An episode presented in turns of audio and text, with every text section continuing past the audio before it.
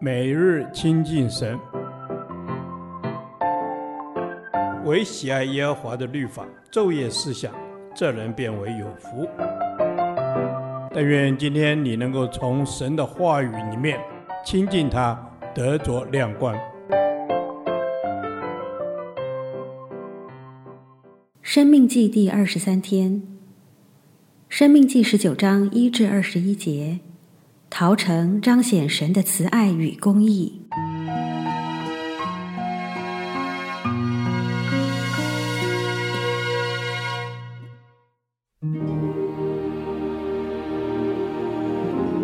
耶和华你神将列国之民剪除的时候，耶和华你神也将他们的地赐给你，你接着住他们的城邑并他们的房屋。就要在耶和华你神所赐你为业的地上分定三座城，要将耶和华你神使你承受为业的地分为三段，又要预备道路，使误杀人的都可以逃到那里去。误杀人的逃到那里可以存活。定例乃是这样：凡素无仇恨、无心杀了人的，就如人与邻舍同入树林砍伐树木。手拿斧子一砍，本想砍下树木，不料斧头脱了把，飞落在灵舍身上，以至于死。这人逃到那些城的一座城，就可以存活，免得报血仇的心中火热追赶他，因路远就追上，将他杀死。其实他不该死，因为他与被杀的素无仇恨。所以我吩咐你说，要分定三座城。耶和华你神若照他向你列祖所起的事扩张你的境界，将所应许赐你列祖的地全然给你，你若谨守遵行我今日所吩咐的这一切诫命，爱耶和华你的神，常常遵行他的道，就要在这三座城之外再添三座城，免得无辜之人的血流在耶和华你神所赐你为业的地上，流血的罪就归于你。若有人恨他的灵舍，埋伏着起来击杀他，以至于死，便逃到这些城的一座城，本城的长老就要打发人去，从那里带出他来，交在报血仇的手中，将他致死。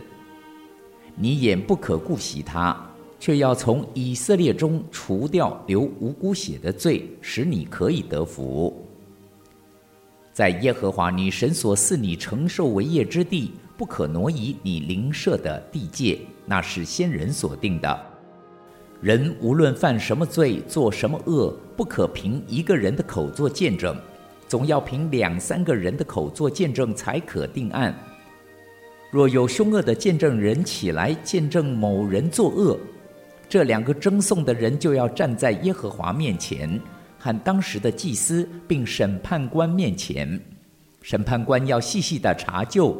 若见证人果然是做假见证的，以假见证陷害弟兄，你们就要待他如同他想要待的弟兄，这样就把那恶从你们中间除掉。别人听见都要害怕，就不敢在你们中间再行这样的恶了。你眼不可顾惜，要以命偿命，以眼还眼，以牙还牙，以手还手，以脚还脚。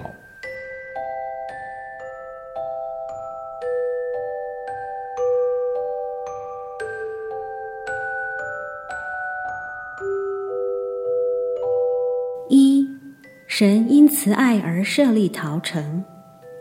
上帝吩咐以色列人在进迦南地之后，要设立六座逃城，并且分定三座城在约旦河的东边，就是比西、拉莫、哥兰；另外三座城在约旦河的西边，就是基低斯、示剑、基列雅巴。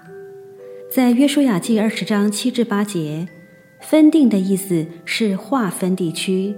在相等距离之处设立逃城，让居住在不同地方的逃难者可以及时逃到那里避难。上帝设立逃城，主要是让意外杀人者能找到安全的避难所，在那里等候审判。无论事件在何处发生，误杀者都可以在神所应许之地找到避难所，因此陶城可说彰显了上帝的慈爱与恩典。二，因神的公义在陶城做审判。什么人是误杀者？误杀者没有任何谋杀动机，与受害者之间也没有怨恨，却在没有预谋的情境下，意外造成别人的死亡。误杀者抵达陶城，必须在城门口向长老交代事情原委。众长老要在城门口审问。如果误杀者所说的话属实，他就可以居住在城里，等候进一步的审讯。一旦确定他是无罪的，他就可以住在逃城，直到大祭司死了，再回到自己的为业之地居住。但是如果他是蓄意杀人，长老应该怎么做呢？若有人恨他的邻舍，埋伏着起来急杀他，以至于死，便逃到这些城的一座城，本城的长老就要打发人去，从那里带他出来。交在报血仇的手中，将他治死。你眼不可顾惜他。人若有罪，长老不可怜悯顾惜而不执法，应要彰显神的公义，将这人处死。神的属性是既有慈爱，也有公义。我们不能只要神的慈爱，而忘记神也是公义的审判者。一旦犯罪，他绝不留情，必要处罚，为要叫我们悔改。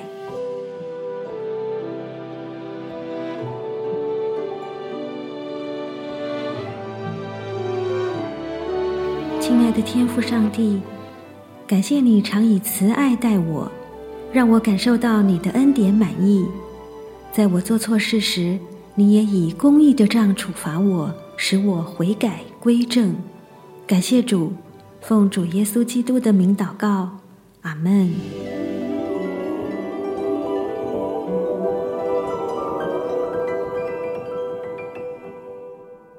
导读神的话，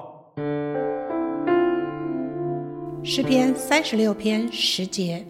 愿你常施慈爱给认识你的人，常以公义待心里正直的人。阿门。爱我们的父神，愿你的慈爱施与那爱你、认识你的人，聆听你话语、顺服你旨意的人，并且常以公义待心里正直的人。阿门。主，你以公义善待正直的人，因为你是那位怜悯慈爱的主，的主帮助我在任何认识你的事上。更深经历里主你的慈爱，你是那位公义的神，更是那位判断善恶、施行公义的神。你也必看顾善待心里正直的人。阿门。是的，主，你善待心里正直的人。愿我们的心满了父神而来的爱，让我们以爱待人，如同你以爱待我们。阿门。爱我们的父神，愿你的爱满了我们的心。你的爱从来都不吝啬，也不缺乏。你常施慈爱给那些爱你、认识你的人，你必看顾，你也必善待。阿门，阿门。亲爱的耶稣，我们需要更多来认识你，更多贴近你的心，明白你的法则。因为你是那位慈爱、信实、公义的神，并救护一切投靠你的人。阿门。是的，主耶稣，你必救护一切投靠你的人，让爱人与公义待人成为我遵守的道。因为公义正直的人必柔和谦卑，愿我的生命为爱而生，并存公义怜悯正直的心。听我们的祷告，奉主耶稣基督的名，阿门。